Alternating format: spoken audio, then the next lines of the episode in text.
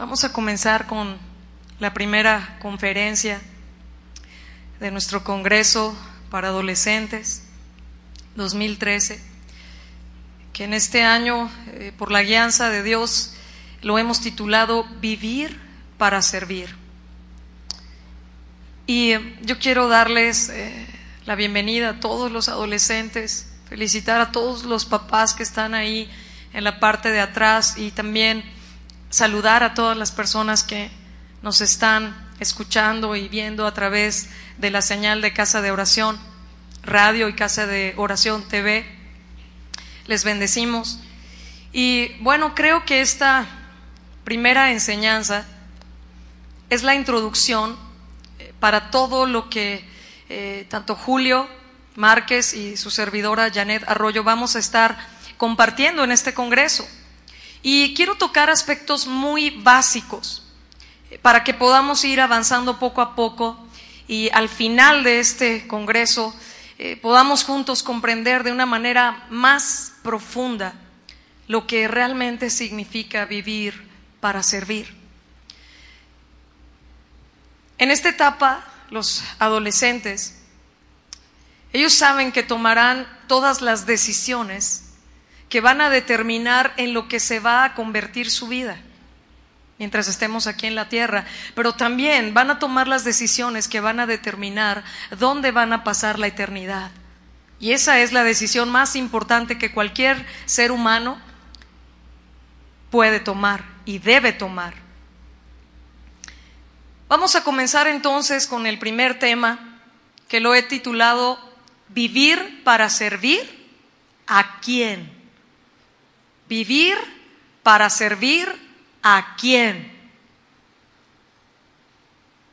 Quiero invitarte a que vayamos a Marcos 10, 45, que es el texto base de donde hemos partido para todo lo que Dios ha puesto en nuestro corazón. Marcos 10, 45, por favor. ¿Ya estamos ahí? Qué bien se oye cuando todos ustedes están hojeando sus Biblias. Invito a todos a que traigan sus Biblias y tomen apuntes.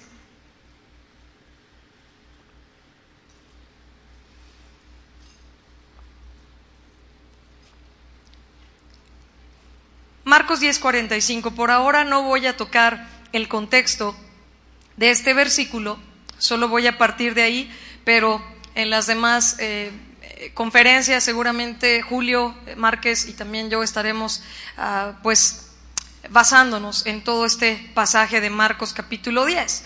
Versículo 45, ya estamos ahí, dice así, porque el Hijo del Hombre no vino para ser servido, sino para servir y para dar su vida en rescate por muchos. Quiero pedirte que me acompañes a, a orar. ¿verdad? ¿Cuántos necesitamos que Dios hable a nuestro corazón? A ver, levanta la mano. Ahora esa misma mano que levantaste, ponla en tu corazón y acompáñame en una oración. Padre, gracias por tu presencia en esta mañana. En una manera especial te rogamos que hables a nuestro corazón. Te pedimos que abras los ojos del entendimiento para que podamos comprender las escrituras y que la unción de tu Espíritu Santo que enseña todas las cosas esté en nosotros, Señor. Tu Espíritu Santo obrando más allá de mis palabras, Señor, estableciendo tu palabra en los corazones. Gracias, Padre, en el nombre de Jesús. Amén.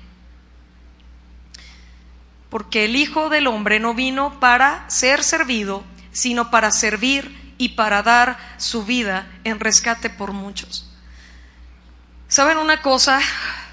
Jóvenes, señoritas, papás que están aquí esta mañana y los que nos escuchan también, me he dado cuenta que, como nunca estamos avanzando en, en una sociedad cada vez más egoísta, cada vez más centrada totalmente en eh, el ser humano en sí mismo.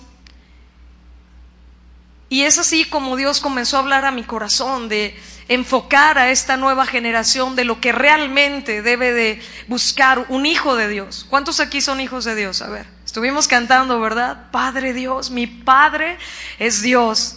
Es el Dios Todopoderoso. Él es mi Padre. ¿Por qué? Porque hemos creído en Jesucristo, en su sangre para perdón de nuestros pecados y ahora podemos ser llamados hijos de Dios.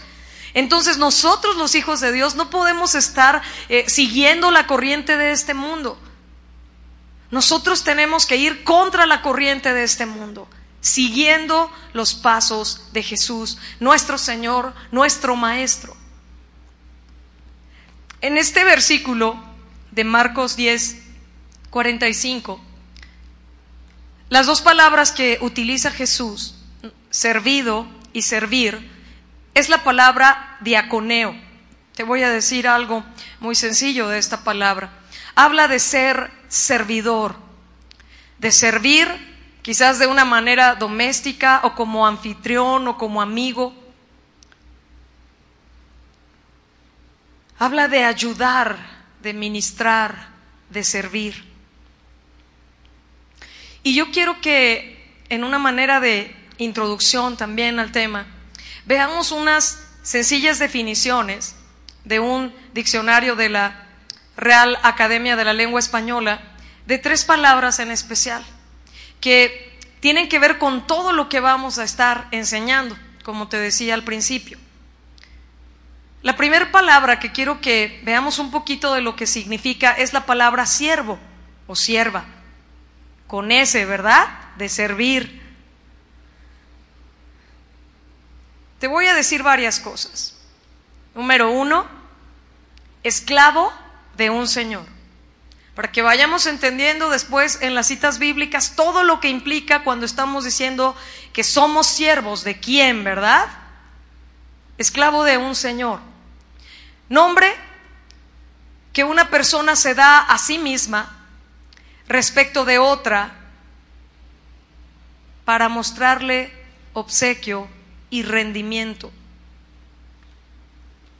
Siervo también es una persona sometida totalmente a otra. Totalmente sometida a la autoridad de otra persona o de alguna cosa. Fíjate en eso, ¿eh? Porque no solamente podemos ser siervos de alguien, sino de algo. Ahorita más adelante lo vamos a ver. Persona sometida totalmente a la autoridad de otra persona o de alguna cosa. Hay personas también que, que en alguna comunidad de tipo religioso, eh, por humildad, se hacen llamar así o se denominan siervos, ¿verdad? Pero no necesariamente la realidad del corazón tiene que ver con el título que una persona se puede dar. Fíjate que dentro de estas definiciones que encontré, me llamó mucha la atención esta, porque no es de un diccionario bíblico. Dice persona que sirve a Dios y guarda sus preceptos. Persona que sirve a Dios y guarda sus preceptos. Eso tiene que ver ya mucho más con nosotros.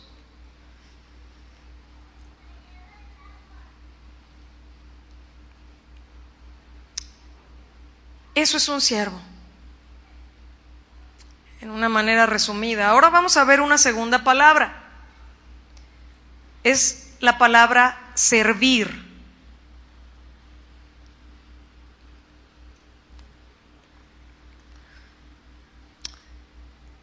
Servir es estar al servicio de alguien. Estar sujeto a alguien por cualquier motivo, y escucha esto, haciendo lo que Él quiere o dispone. Es decir, cuando nosotros somos siervos de alguien y vivimos para servirle a ese alguien o a eso, a lo que otros sirven, ¿verdad? O alguien pudiera servir, bueno, hace lo que Él quiere o lo que Él dispone. También servir significa ayudar, trabajar para otro. Puede ser de manera voluntaria, puede ser con una paga también, pero es haciendo lo que ese otro quiere o dispone. Es decir, lo que le pidan, ¿verdad?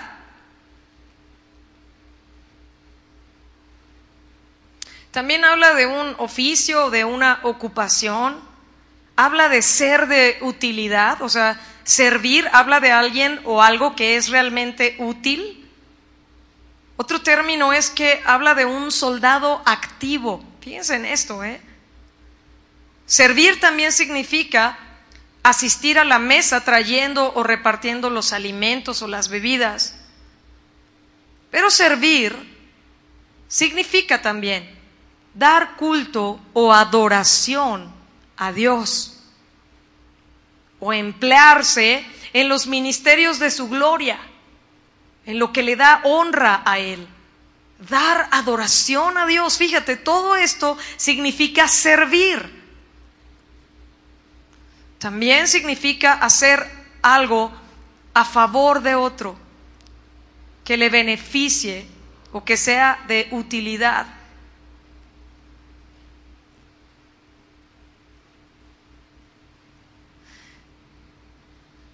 Para ahorrar tiempo voy a decirte nada más una última definición. Tengo varias cosas que anoté aquí, pero dice también que puede ser usada esta palabra como una fórmula de cortesía para ofrecerse a la disposición de otra persona. Y me llamó la atención, ¿no? Una fórmula de cortesía, porque a veces eh, por buscar ser amables y educados, ¿verdad? ¿A todos nos gusta ser amables y educados? Uy, espero que sí. Pero es común entonces que digamos, estoy para servirte. Claro que sí, a tus órdenes para servirte. Bueno, al menos aquí en México decimos así, tal vez en, en, España y otros lugares no les gusta que uno diga a tus órdenes o mande, ¿verdad? Para, para ellos no es tan grato. Pero nosotros aquí en México, cuando queremos ser amables con alguien, ¿verdad? Y nos habla, le decimos mande. En otros lados, ¿cómo? O dime, ¿verdad? Pero estoy para servirte. Pero ¿cuántas veces es la realidad de nuestro corazón cuando tú y yo estamos diciendo, estoy para servirte. Lo que se te ofrezca. A veces precisamente es como dice aquí la definición. Solamente puede ser una fórmula de cortesía, pero sin nada de realidad. La tercera palabra que quiero eh, que entiendas un poquito, joven, señorita, es la palabra servidumbre. Tiene que ver con lo mismo, obviamente, pero nos va a enriquecer tener también esta definición. La palabra servidumbre habla del trabajo o del ejercicio propio del siervo, lo que ya es su labor, ¿verdad? Habla del estado o de la condición de, ser siervo, precisamente. Servidumbre también habla de un conjunto de criados que sirven a un tiempo en una casa. Pero escucha esto. Servidumbre también significa sujeción grave. Voy muy rápido, ¿verdad? No más ver los que están escribiendo. Voy a ir un poquito más lento. Sujeción grave u obligación sin excusas de hacer algo.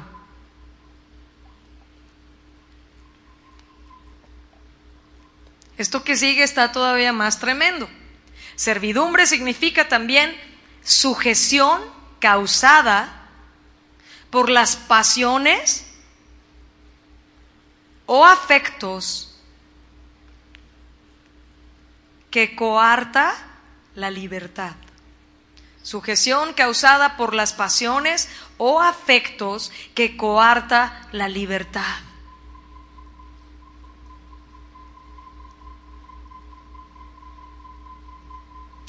Y te podría decir más cosas, pero voy a continuar ya para empezar a desarrollar el tema.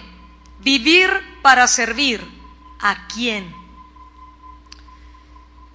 Yo quiero que tú y yo recordemos, en primer lugar, cuál es la condición del hombre sin Dios. Es decir, cuando una persona no ha creído en Cristo para perdón de sus pecados, ¿a quién sirve por naturaleza? Si ustedes leen el capítulo 3 de Génesis, lo conocemos muy bien y recientemente hemos estado enseñando en la reunión de adolescentes al respecto, nos narra la caída del ser humano, es decir, cuando Adán y Eva pecaron, ¿verdad? Porque desobedecieron la instrucción que Dios les había dado de no comer de ese árbol del conocimiento, de la ciencia, del bien y del mal. Pero bueno, Eva fue engañada por la serpiente que sabemos que está tipificando a Satanás y después dio del fruto a Adán que también comió y ahí fue donde fueron abiertos sus ojos, pero abiertos sus ojos a la maldad. Fue desde ahí, del inicio, que entró el pecado a la humanidad por causa de Adán y Eva. Entonces, por naturaleza, el ser humano es siervo del pecado. Por eso quise comenzar con estos conceptos generales. Porque suena muy bien, ¿verdad? Vivir para servir y ya estamos comenzando a aprendernos los cantos y todo tiene que ver con la palabra que vamos a estar compartiendo. Pero tenemos que tener eh, eh, claridad en esto. ¿Soy siervo de quién? ¿Para quién vivo? ¿Para qué vivo? ¿A qué le estoy rindiendo mi vida? ¿Qué es lo que gobierna, dirige o domina mi vida? ¿O quién? Entonces, número uno, por naturaleza éramos, los que ya somos hijos de Dios podemos decir éramos, ¿verdad? Los que todavía no son hijos de Dios, pues ellos tendrían, tendrían que decir somos esclavos del pecado. Pero nosotros que ya somos hijos de Dios, decimos éramos Siervos, entiéndase, esclavo del pecado. Porque las definiciones que te leí hablan de lo mismo. ¿Sí? Siervo tiene que ver también con esclavo. Vamos a leer, por favor, Romanos capítulo 3, versículos 22 al 26. Romanos 3, 22 al 26.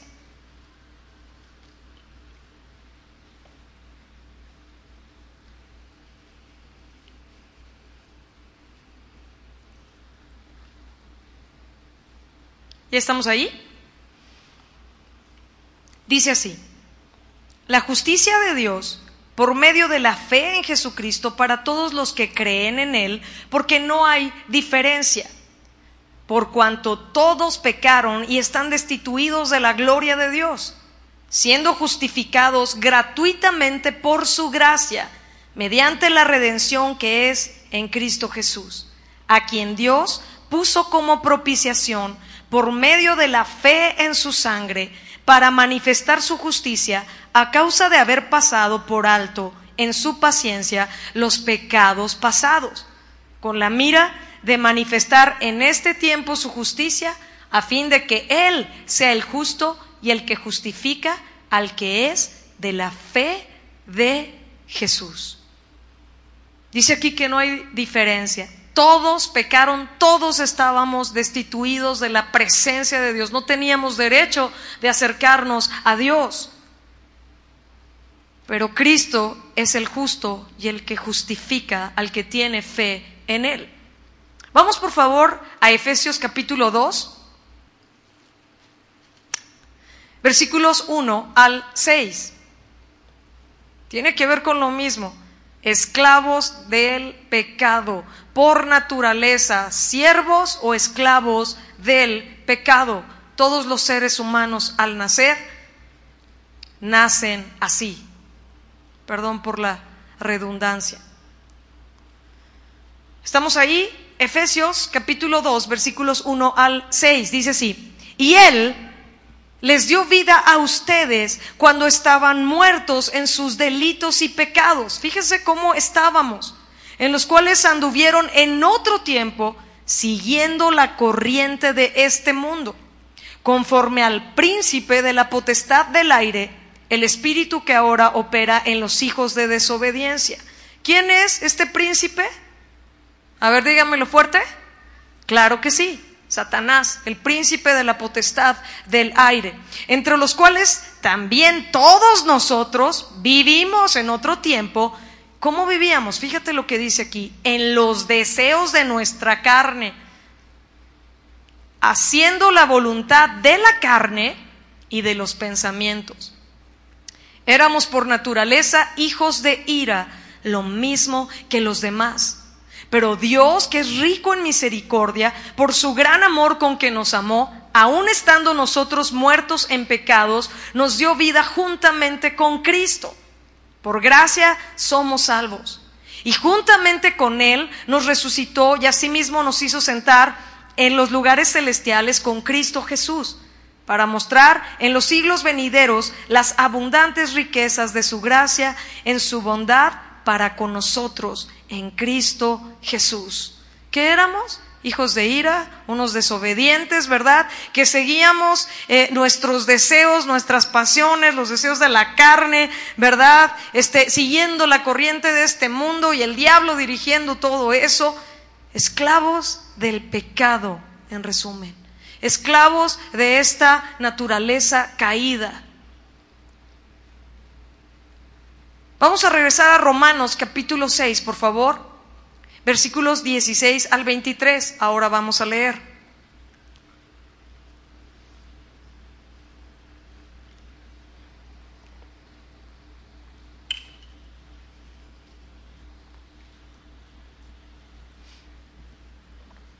Romanos 6, 16 al 23. ¿Ya estamos ahí?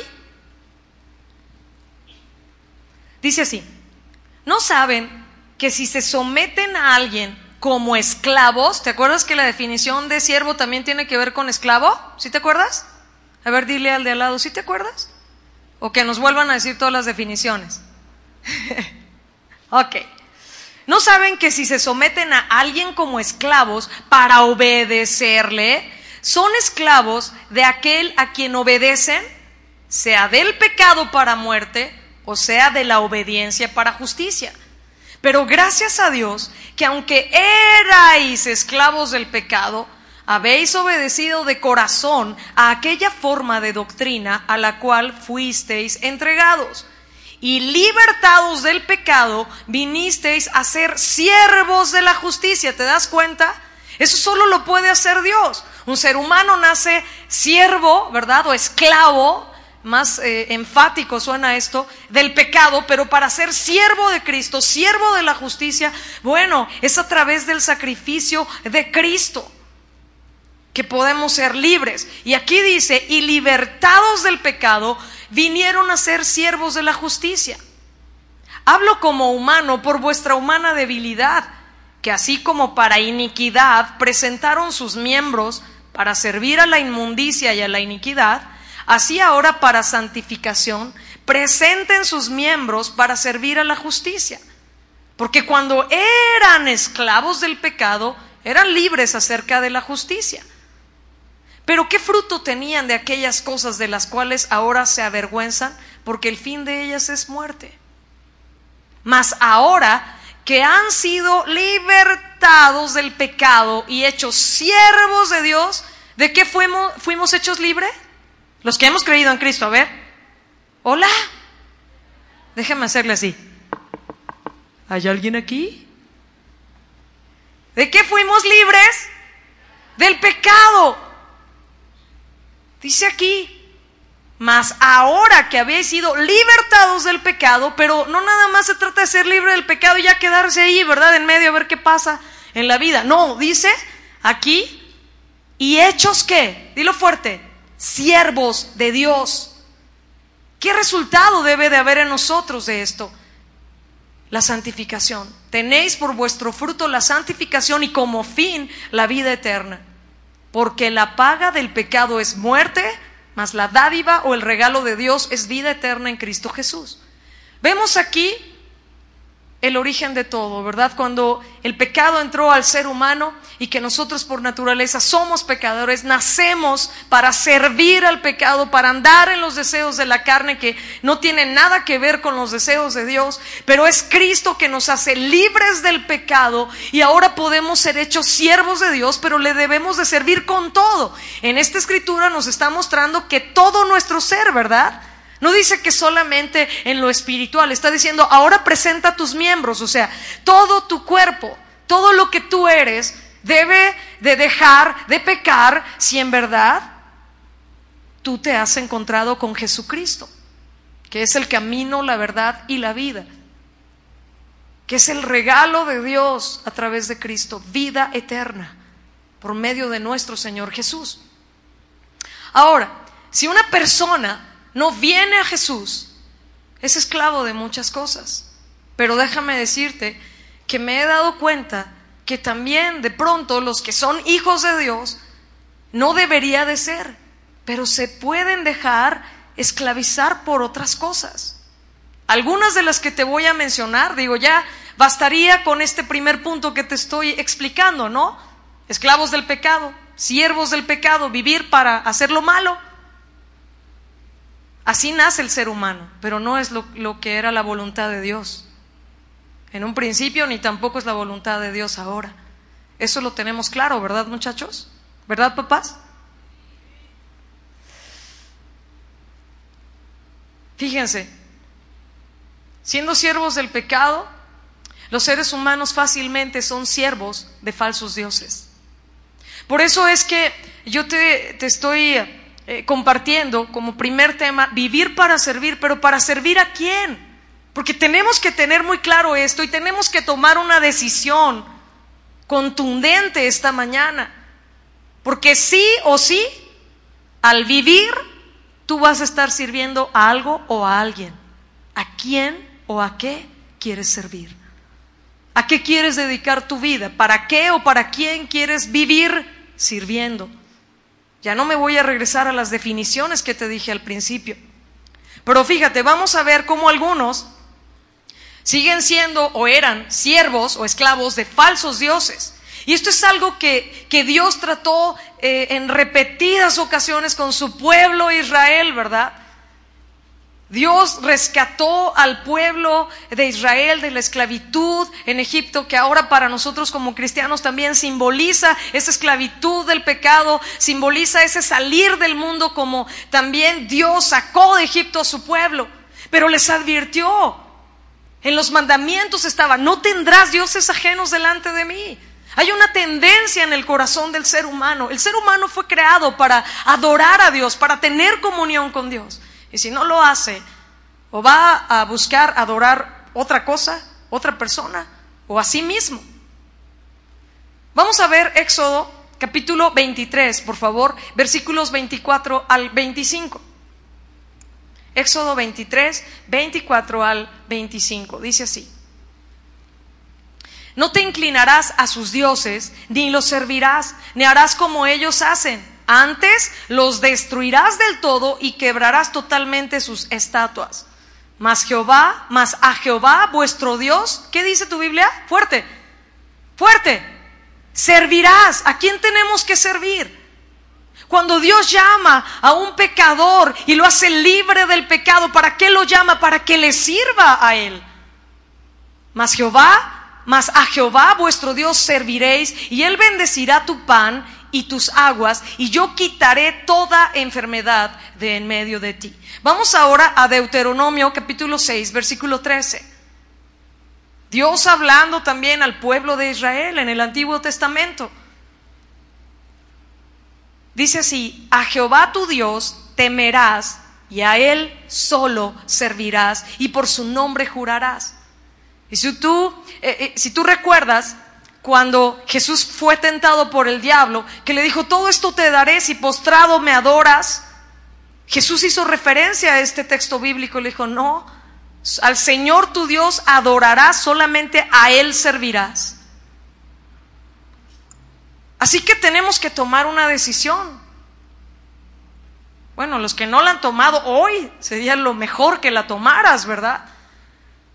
Y fíjate cómo Josué le dijo esto al pueblo de Israel. Vamos a Josué capítulo 24, versículos 14 y 15.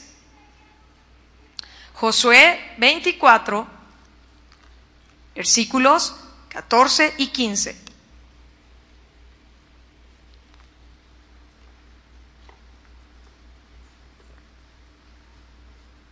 Dice así, ahora pues, temed a Jehová y servidle, servidle con integridad y en verdad.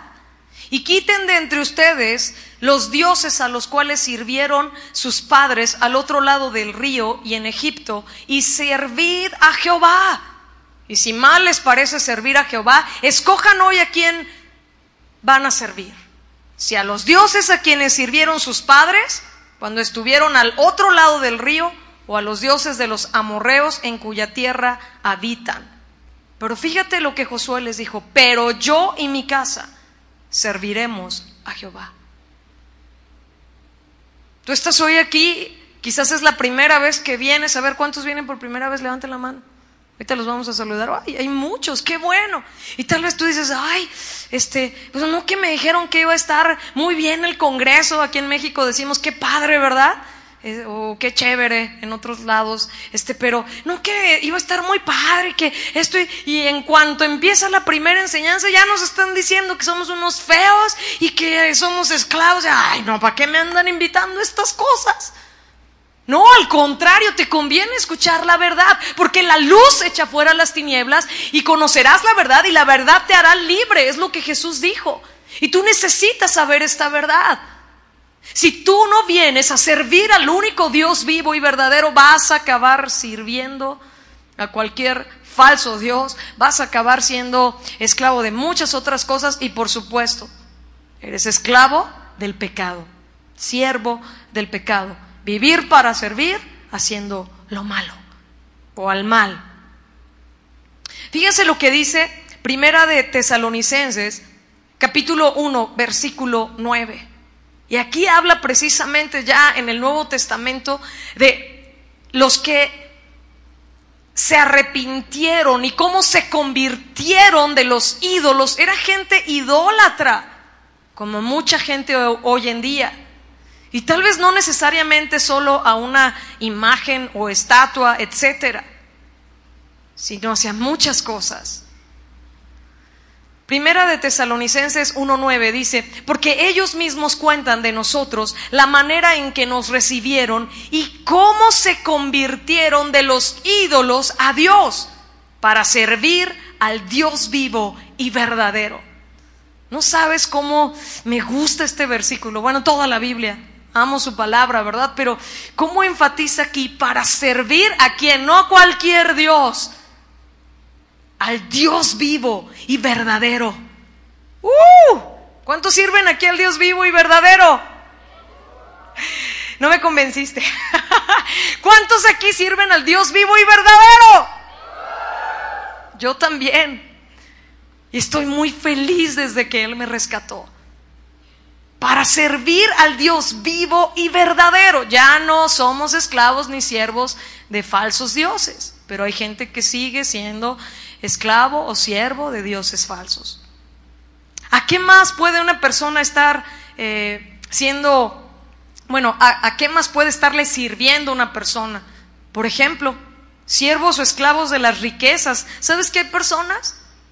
Que su Dios es el dinero que se corrompen, que hacen muchas cosas por dinero, porque aman las riquezas. ¿Y qué dijo Jesús al respecto? Mateo 6, 24, por favor. Nosotros no debemos de, de, ser de ese tipo de personas. Nosotros somos siervos del Dios vivo y verdadero. No del dinero, no de las riquezas, no de los bienes materiales que son temporales. Hay personas que son siervas o esclavos de las riquezas. Ninguno puede servir a dos señores. Aquí Jesús está hablando de esto. Porque o aborrecerá al uno y amará al otro, o estimará al uno y menospreciará al otro. No pueden servir a Dios y a las riquezas. Janet, pero entonces ser cristiano significa que Dios no me va a suplir todo lo que necesito. No está diciendo eso este pasaje.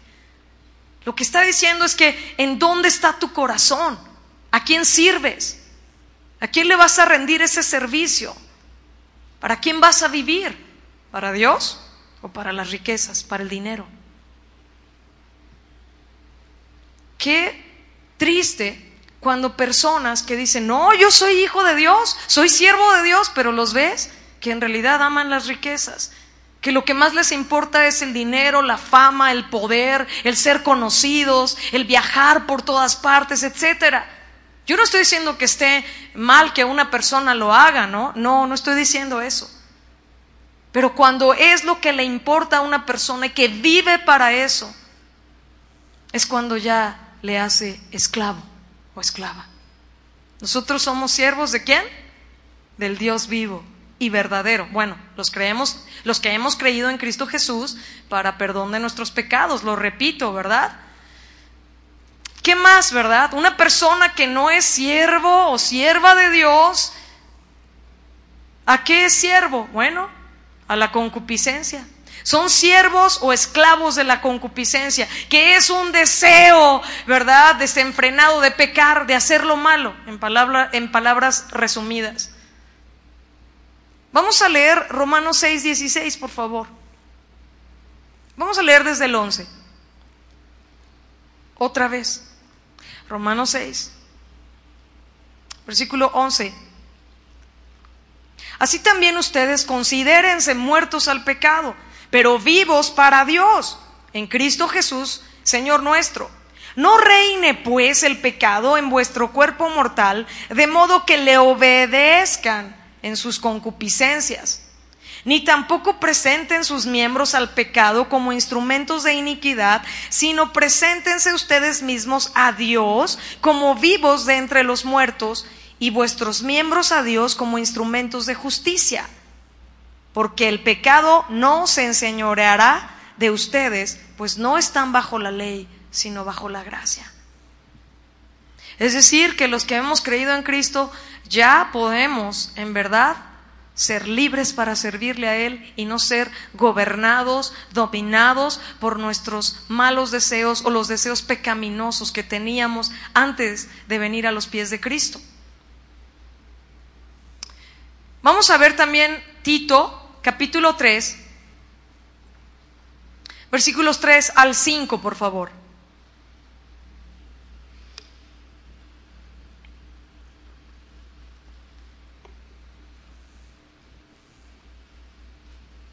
Fíjate cómo está mucha gente, pero también cómo estábamos nosotros en otro tiempo. Aquí lo dice muy claro. Porque nosotros también éramos en otro tiempo insensatos, rebeldes. Aquí no hay rebeldes, ¿verdad? Ni insensatos, ¿verdad? No, de los que hacen cosas sin pensar nada y sin preguntarle a nadie, aquí no hay, ¿verdad? Éramos en otro tiempo insensatos, rebeldes, extraviados, y escucha esto, esclavos de concupiscencias y deleites diversos, viviendo en malicia y envidia, aborrecibles y aborreciéndonos unos a otros. Qué horribles éramos. ¿Cuántos están de acuerdo conmigo? Horribles, pecadores, no tenemos nada bueno en nosotros. Ahora tenemos lo mejor la presencia de Cristo, Dios morando en nuestro corazón. Pero sin Él, qué horribles, ¿no? Esclavos de concupiscencias, deleites diversos, viviendo en malicia, envidia, aborrecibles y aborreciéndonos unos a otros. Pero cuando se manifestó la bondad de Dios nuestro Salvador y su amor para con los hombres, nos salvó no por obras de justicia que nosotros hubiéramos hecho, sino por su misericordia, por el lavamiento de la regeneración y por la renovación en el Espíritu Santo, para que justificados por su gracia viniésemos a ser herederos conforme a la esperanza de la vida eterna. Solo los hijos de Dios somos herederos. Nada más.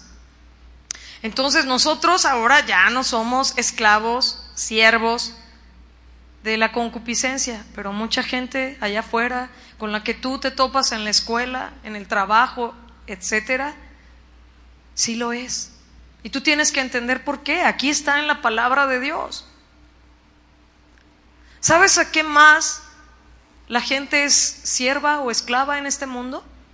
De los mismos hombres. Anótale ahí, siervos o esclavos de los hombres. Gálatas capítulo 1, versículo 10 dice, pues busco ahora el favor de los hombres o el de Dios, o trato de agradar a los hombres. Escucha esta frase, especialmente los adolescentes que en esta etapa buscan, quieren ser parte de, un grupo, quieren identificarse y entonces a veces por tratar de no sentirse solos o rechazados o para poder ser parte de ese grupo que a ti te interesa, entonces tú sacrificas tus convicciones o las convicciones que deberías tener, ¿no? Por tratar de agradar a los hombres. Pues aquí el apóstol Pablo dice, o trato de agradar a los hombres, pues si todavía agradara a los hombres, no sería siervo de Cristo. Y los que hemos sido libres del pecado, que Dios nos ha liberado del pecado, nos ha hecho libres para que ahora seamos siervos de Él. Como tú puedes ver desde el inicio de todo, ¿verdad? Y cuando Dios llama al pueblo de Israel, siempre Dios quiso un pueblo para que le sirviera a Él, y para que le adorara, y para que le amara, y para que le obedeciera. Pero también hay personas que prefieren ser siervos o esclavos de otros hombres. Les importa tanto lo que otros digan, les afecta tanto lo que otros digan, que prefieren darle la espalda a Dios y mejor agradar a las personas. Nada más equivocado que eso. Yo te voy a preguntar algo. ¿Cuál opinión es la más valiosa? Escúchame, joven señorita, en especial esto es para ti la de un pecador perdido, esclavo al pecado, terrible ahí, como toda la lista que leímos ahorita, o la opinión del único Dios vivo y, verdadero, el Dios todopoderoso, creador de todas las cosas, el Dios que conoce todo y con el que te puedes ir por la eternidad para estar con Él y servirle. ¿Cuál opinión es más importante? ¿Una opinión de un esclavo del pecado que es temporal? o la opinión del Dios vivo y verdadero? ¿Cuál es más importante? Contéstame, por favor. ¿La de quién? ¿La de quién? La de Dios, ¿verdad? Sí. Perdónenme la expresión, pero es que aquí me están diciendo, pues sí, ¿verdad? pues la de Dios, ¿verdad? Y entonces, ¿por qué? Te voy a decir por qué te estoy haciendo esta, escenificación. Porque aquí si lo entendemos, ¿no? No, pues la opinión de Dios es la más importante, pero allá afuera, algunos, pues sí, ¿verdad? Pero es que, es que me siento solo, es que me están rechazando, ay, es que esto, y acaban agradando a los hombres. Entonces no son siervos de Cristo. ¿Hola? Ya nadie me contestó, ¿verdad? La carita de... Es que... Es que nos tiene que quedar claro, muchachos. Personas que prefieren, y, eso más grave cuando un cristiano, ¿verdad? Uno que dice que es cristiano, que es hijo de Dios, que antes era esclavo, siervo del pecado, pero que ahora ya no y que ahora fue rescatado y que debe de vivir sirviendo a Dios y con todos sus miembros para que sean instrumentos de justicia en las manos de Dios, de pronto prefiera agradar a los seres humanos. Eso se da mucho. La gente eh, está necesitada de aprobación, de, exaltación, de, sentirse amada, de sentirse bien. ¿Saben? Perdón que diga esto, pero por eso es que hay, hay lugares, eh, lo quiero decir con cuidado, pero, pero también con claridad. Hay lugares que se llaman iglesias donde atraen a los adolescentes que realmente no les atraen a Cristo. Es una reunión padre donde se la pasan bien y pues no hay diferencia de lo del mundo. Quieren atraerlos, según esto, a Cristo, haciendo cosas del mundo, pero los adolescentes no necesitan más del mundo aquí adentro. los adolescentes necesitan de Cristo y cualquier persona necesita de Cristo. No viene a una iglesia, no viene a una reunión de adolescentes en este caso para hacer las cosas que hacen allá afuera en el mundo. Viene para encontrarse con Cristo, para servir a Cristo, para adorar a Cristo. Eso es lo que eh, tenemos que entender las personas que estamos sirviendo a Dios con los adolescentes, enseñándoles, pastoreándoles. Tenemos que llevarlos a Cristo. Joven señorita, qué bueno que estás aquí, de verdad, me alegro Qué bueno por ti. Porque desde esta edad tú puedes entender estos principios y tomar decisiones contundentes para que el resto de tu vida sirvas al único Dios vivo y verdadero. Y ya no seas esclavo del pecado, ni de la eh, constante inclinación a hacer lo malo, la concupiscencia, ni tampoco de un Dios falso, ni tampoco de estar buscando agradar a nadie. Y aunque te sientas solo ahí en tu escuela, y aunque te rechacen, tú estar muy firme y decir, yo soy un siervo de Cristo.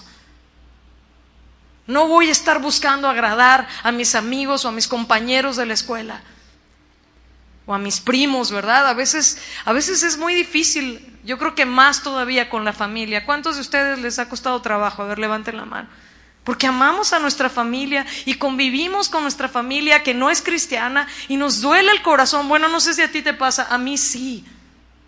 Y los veo como están así, extraviados, lejos de Dios esclavos del pecado y me duele. Y busco oportunidades para amarles y seguirles predicando el Evangelio. Pero no hago lo que ellos hacen para agradarles. Y si tú y yo estamos entendiendo lo que la palabra de Dios dice, tú y yo no estamos para agradar a los hombres, porque entonces no seríamos siervos de Cristo. estaríamos siendo siervos de los hombres. Pues todo esto además se resume en que las personas están siendo siervos o esclavos de Satanás. Porque pues te lo leí en Efesios, ¿no? Conforme al príncipe de la potestad del aire, el espíritu que ahora opera en los hijos de desobediencia. Siguiendo la corriente de este mundo. ¿Quién dirige la corriente de este mundo? Satanás. Así que si tú pensabas, no, no, pues yo no quiero ser siervo de Cristo, pero acá yo me quedo solo y no pasa nada. No, sí pasa. O sea, no hay puntos intermedios. O sirves a Dios o no le sirves, pero entonces eres esclavo de otro. ¿Me explico? Y tú tienes que tener claro esto, joven, señorita. Hay gente que son siervos, esclavos de Satanás. Fíjate lo que dice Hebreos, capítulo 2.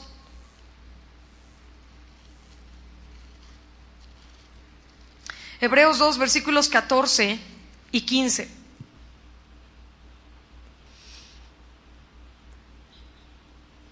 Así que por cuanto los hijos participaron de carne y sangre, Él también participó de lo mismo para destruir por medio de la muerte al que tenía el imperio de la muerte, esto es, al diablo, y librar a todos los que por el temor de la muerte estaban durante toda la vida sujetos a servidumbre.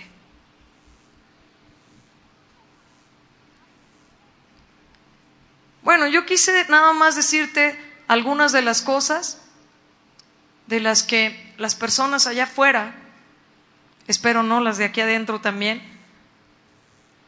son esclavos o son siervos, viven para ello, viven para servir.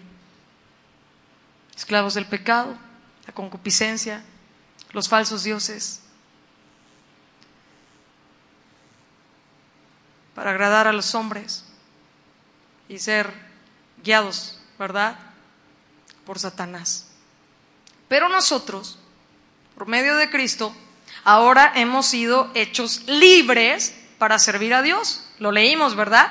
Ahora nosotros somos siervos de quién? Del Dios vivo y verdadero. ¿De quién somos siervos?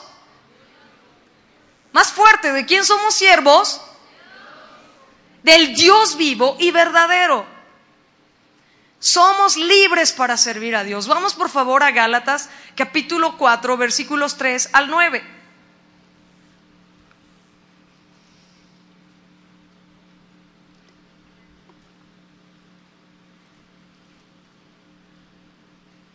Gálatas 4 versículos 3 al 9 dice así.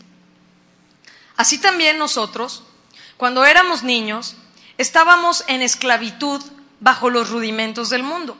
Pero cuando vino el cumplimiento del tiempo, Dios envió a su Hijo, nacido de mujer y nacido bajo la ley, para que redimiese a los que estaban bajo la ley, a fin de que recibiésemos la adopción de hijos. Por eso hace rato estábamos cantando, Abba Padre. ¿Verdad? Fue un momento muy hermoso porque es lo que dice la Escritura. Y por cuanto sois hijos, Dios envió a vuestros corazones el espíritu de su Hijo, el cual clama, Abba Padre. Así que ya no eres esclavo. ¿Cuántos ya no son esclavos? ¡Uh! Yo ya no soy esclavo. Yo ya soy hija de Dios. Y Dios es mi Padre. Y yo también puedo decir, Abba Padre, por el Espíritu de Cristo que está en mi corazón. Igual que todos los que hemos creído en Él. Así que ya no eres esclavo, sino hijo. Y si hijo, también heredero de Dios por medio de Cristo. Ciertamente, en otro tiempo, di conmigo así, mira, en otro tiempo. ¿Ver? Todos, en otro tiempo. Pero no le des al de al lado, ¿verdad? Unos aprovecharon en otro tiempo. Hacia el frente, pues, en otro tiempo. Ya le dieron al de frente también. Qué bárbaros son ustedes. A ver, una, dos, tres. En otro tiempo, ¿ok? Ciertamente, en otro tiempo, no conociendo a Dios, servían a los que por naturaleza no son dioses. Mas ahora, conociendo a Dios, o más bien, siendo conocidos por Dios, ¿cómo es que se vuelven de nuevo a los débiles y pobres rudimentos a los cuales se quieren volver a esclavizar? Es decir, no se vale, ¿no? Dile al de lado, no se vale. Ya conocemos a Dios, ya no tenemos que estar volviéndonos a esas cosas, ¿verdad? Para esclavizarnos otra vez. No, porque ya somos hijos, ya no somos esclavos. ¿Sí estamos entendiendo? Entonces ahora somos libres para servir a Dios. Podemos además relacionarnos con toda libertad con Dios. Porque Él ha puesto su Espíritu Santo en nosotros, el Espíritu de su Hijo Jesús aquí en nuestro corazón y podemos decirle, Abba Padre. Por eso es que hemos estado cantando así esta mañana. Padre Dios, mi Padre Dios, qué gran amor me has dado, oh Padre. Tu misericordia me trajo a ti. Vamos por favor ya casi para terminar, a Segunda de Corintios, capítulo 5. Es un pasaje que me gusta mucho utilizar principalmente con los adolescentes. Segunda de Corintios 5, versículos 14 al 20. Dice así, porque el amor de Cristo nos constriñe, pensando esto que si uno murió por todos, luego todos murieron. Y por todos murió. Escucha esto. ¿Cuántos aquí ya han sido lavados de sus pecados por la sangre de Cristo? A ver, levanten su mano. ¿Estás seguro? Ok. Esto es para ti. Y por todos murió para que los que viven ya no vivan para sí, sino para aquel que murió y resucitó por ellos. Ahora ¿de quién debemos ser siervos? ¿Eh? Siervos. De Dios, de Cristo. Para que los que viven ya no vivan para sí. Claro, como la paga del pecado es muerte, pues estábamos muertos. También Efesios te lo leí, muertos en delitos y pecado. Pero viene la vida de Dios a nosotros y ahora ya no vivimos ni para nosotros mismos. Es decir, tú y yo tampoco debemos de estar rindiéndonos tanta importancia a nosotros mismos. ¿Se fijaron en el canto lema? Es necesario que yo mengüe para que tú crezcas en mí. Tenemos que entender lo que estamos cantando. Nosotros tenemos que menguar. El grande, el importante es Jesús. Y ahora ya no vivimos para nosotros mismos. Desde que la vida de Dios ha sido establecida en nosotros, dile al de lado, ya no vives para ti. O bueno, más bien dile, ya no debes de vivir para ti. Al del otro lado, dile, tú tampoco, ¿eh? Ya, ya, con eso, ¿verdad? Aquí dice, para que los que viven ya no vivan para sí, sino para aquel que murió y resucitó por ellos. ¿Quién murió y resucitó por nosotros? Cristo. Entonces, ¿para quién debemos de vivir? Para Cristo. ¿A quién debemos de servir? A Cristo. Siervos de Dios. De manera que nosotros, seguimos leyendo, de aquí en adelante a nadie conocemos según la carne, y aun si a Cristo conocimos según la carne, ya no lo conocemos así. De modo que si alguno está en Cristo, dile conmigo fuerte, nueva criatura es. Las cosas viejas pasaron, he aquí todas son hechas nuevas. Y todo esto proviene de Dios quien nos reconcilió consigo mismo por Cristo y nos dio el ministerio de la reconciliación. Que Dios estaba en Cristo reconciliando consigo al mundo, no tomándoles en cuenta a los hombres sus pecados, y nos encargó a nosotros la palabra de la reconciliación. Así que somos embajadores en nombre de Cristo. ¿Cuántos siervos de Cristo hay aquí? En la noche vamos a hablar un poquito más de todo lo que significa ser siervo de Cristo. Bueno, esto es para ti. Somos embajadores en nombre de Cristo. Es decir, hablamos de parte de Dios a otros, como si Dios rogase por medio de nosotros, les rogamos en nombre de Cristo, reconcíliense con Dios. ¿Por qué? Porque a Jesús, al que no conoció pecado, por nosotros lo hizo pecado, para que nosotros fuésemos hechos justicia de Dios en Él. Siervos de Cristo. Ya no siervos del pecado o esclavos del pecado, de la maldad, eh, de la avaricia, ¿verdad? Del amor al, dinero, de, el, deseo de ser aceptados o reconocidos por otros. Ya no, ya no somos siervos de los hombres. Ya el enemigo de nuestra alma, que es Satanás, tampoco debe de dominar nuestra vida, porque no, porque ahora tenemos el Espíritu de Dios en nosotros. Y más bien tú decides si le das lugar al diablo en tu vida, ¿verdad? Pero no debe de gobernarte la vida ya si tú eres hijo de Dios. Vamos a regresar a Marcos 10, 45 para terminar, por favor.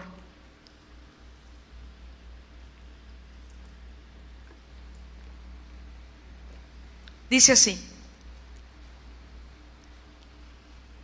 porque el Hijo del Hombre no vino para ser servido, sino para servir y para dar su vida en rescate por muchos. Y quiero enfatizar esta última frase, en rescate por muchos. Hace rato cuando yo pregunté quiénes eran hijos de Dios que están seguros y levantaron muchos la mano, pero hay otros que no la levantaron. Hay personas que nos están escuchando y viendo a través de la señal de casa de oración, que probablemente no son tampoco hijos de Dios, como algunos que están aquí. Cristo vino a dar su vida en rescate por muchos. Rescate se refiere al precio tan alto que Él pagó, porque para poder liberar a un esclavo o prisionero se pagaba un precio muy alto. Tú y yo éramos esclavos del pecado, obedeciendo eh, nuestros pensamientos, los deseos de la carne.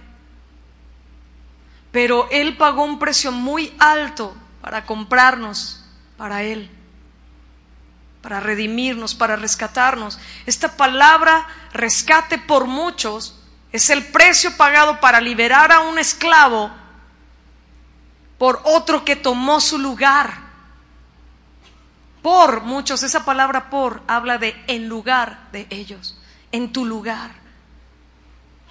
La muerte sustitutiva de Jesucristo o sustituta de Jesucristo a favor de quienes ponen su fe en Él es la verdad más maravillosa que un ser humano pueda escuchar la verdad más grande, maravillosa en las escrituras para un ser humano pecador, esclavo del pecado, que la muerte de Jesús en nuestro lugar nos hace libres del pecado. El rescate lo pagó Dios por nosotros. Juan capítulo 3, versículo 16, porque de tal manera amó Dios al mundo que dio a su Hijo para que todo aquel que cree en Él no se pierda, mas tenga vida eterna. Dios pagó nuestro rescate para satisfacer su justicia, su ira divina contra el pecado. Lo hizo, cargando todo eso en Jesucristo, su Hijo, nuestro Señor y Salvador.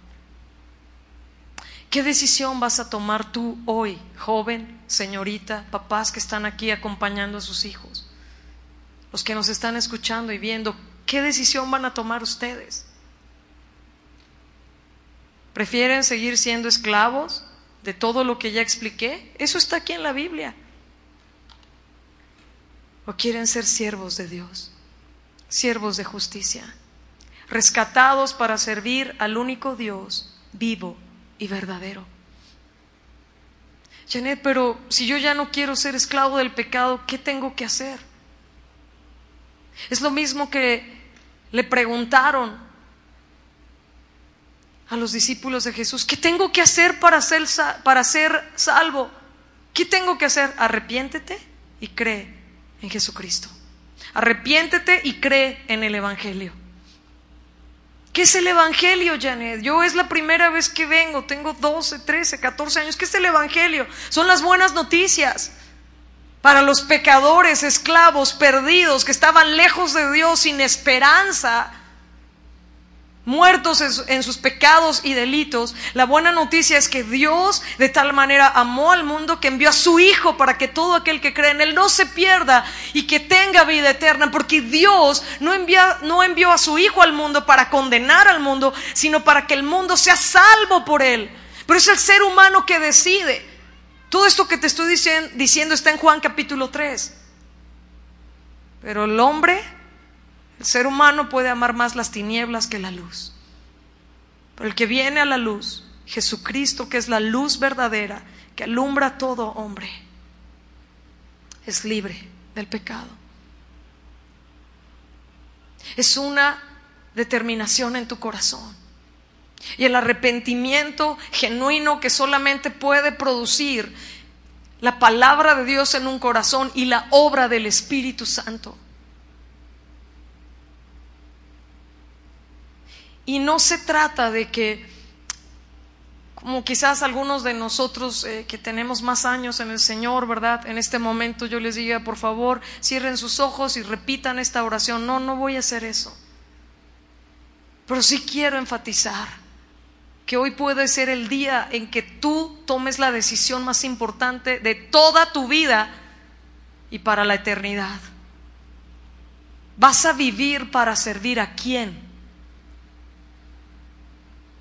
Pero para ser siervo del Dios vivo hay que arrepentirse de sus pecados y creer en Jesucristo, en el sacrificio que Él hizo en la cruz. El sacrificio sustituto tomó el lugar que nos correspondía a nosotros, tomó nuestro lugar para que por medio de la fe en Él, por la fe en su sangre, podamos ser lavados de nuestros pecados. Por la fe en su sangre recibimos el perdón de nuestros pecados. Entonces tú y yo podremos decir firmes como cuando Jesús le dijo a Satanás, vete Satanás en Mateo 4:10, porque escrito está, al Señor tu Dios adorarás y a Él solo servirás. Y tú puedes estar entonces firme si tomas esta decisión o si ya la has tomado. Yo solo voy a servir al único Dios vivo y verdadero. El Salmo 100, versículo 2 dice, servir, servid a Jehová con alegría Venid ante su presencia con regocijo. ¿Sabes por qué los hijos de Dios disfrutamos tanto los tiempos de alabanza y adoración para nuestro Dios? Porque ahora le servimos a Él. Y parte de ese servirle es adorarle. Y ese adorar no solamente es cantar, ese adorar tiene que ver con una vida rendida a Él, en obediencia a Él. En la noche voy a hablar un poco más de esto, de cómo debe ser un siervo de Cristo. Pero le servimos con alegría. Ya no somos esclavos, somos hijos, le amamos, disfrutamos estar con Él, en comunión con Él y con todos los demás que son el cuerpo de Cristo, que somos hermanos. por el sacrificio de Jesús. Hoy es el día que tienes que tomar esa decisión. Joven señorita, vivir para servir a quién o a qué. ¿Para quién vas a vivir? Josué dijo, pero yo y mi casa serviremos a Jehová. ¿Cuántos de ustedes de una manera determinante, jóvenes, señoritas y también papás, quieren decir con una convicción, yo y mi casa serviremos al Señor, seremos siervos del Dios vivo? ¿Cuántos aquí? Si tú de verdad tomas esta decisión, vamos a orar juntos, pero te quiero invitar a que te pongas de pie. En una de las definiciones que te leí de ser siervo, hablaba de ser soldados activos. Y lo que tú y yo estamos haciendo ahorita es decirle, Señor, al 100% cuentas conmigo. Estoy a tu servicio. Y a tu servicio las 24 horas. Habla con Dios. Cierra tus ojos, por favor. Es solo para que no te distraigas. Pero si tú te pusiste de pie, joven señorita, debes hablar con Dios. Y si tú te diste cuenta hoy que tú llegaste aquí siendo un esclavo del pecado, esclavo de la concupiscencia, un siervo de los hombres, o cualquier cosa que hablamos en esta mañana. Arrepiéntete. Arrepiéntete y cree en Jesucristo. Y tú habla con Dios y dile, me arrepiento de mis pecados. Habla tú con tus palabras. Señor, te rogamos que tu Espíritu Santo haga la obra en los corazones. Es tu palabra, Señor. Es tu luz que alumbra en lugar oscuro. Es tu luz que echa fuera las tinieblas, Señor. Y todos los que están aquí puestos de pie, es porque han tomado una determinación de servirte a ti, el único Dios vivo y verdadero. Y porque estamos determinando no servir al pecado, no servir a nuestros deseos, no servir a las riquezas, no servir a los seres humanos para hacer su voluntad, sino tu voluntad. Y hoy te decimos a ti, Señor, con las manos levantadas, te decimos con todo el corazón, somos tus siervos, Señor. Somos tuyos. Y vamos a vivir para servirte a ti. Ya no vamos a vivir para pecar. Si es tu decisión, levanta tus manos muy en alto, ríndete a Él, dile, yo decido servirte a ti, Señor. Dile, Señor, tu siervo las 24 horas. Quiero decirte como Jesús te dijo, Padre, no se haga mi voluntad sino la tuya.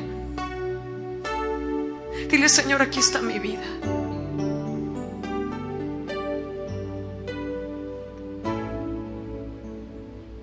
Nuestra vida, Señor.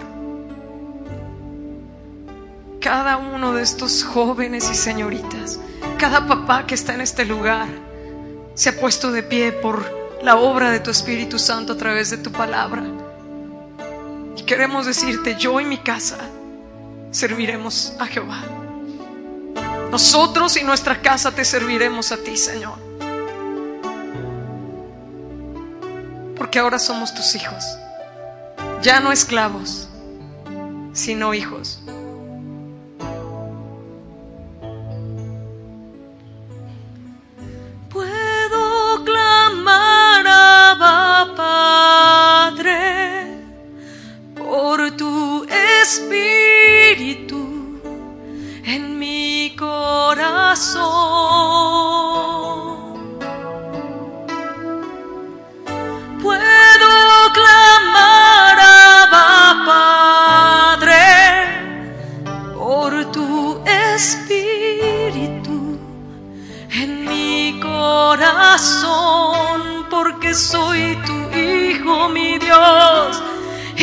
puedo.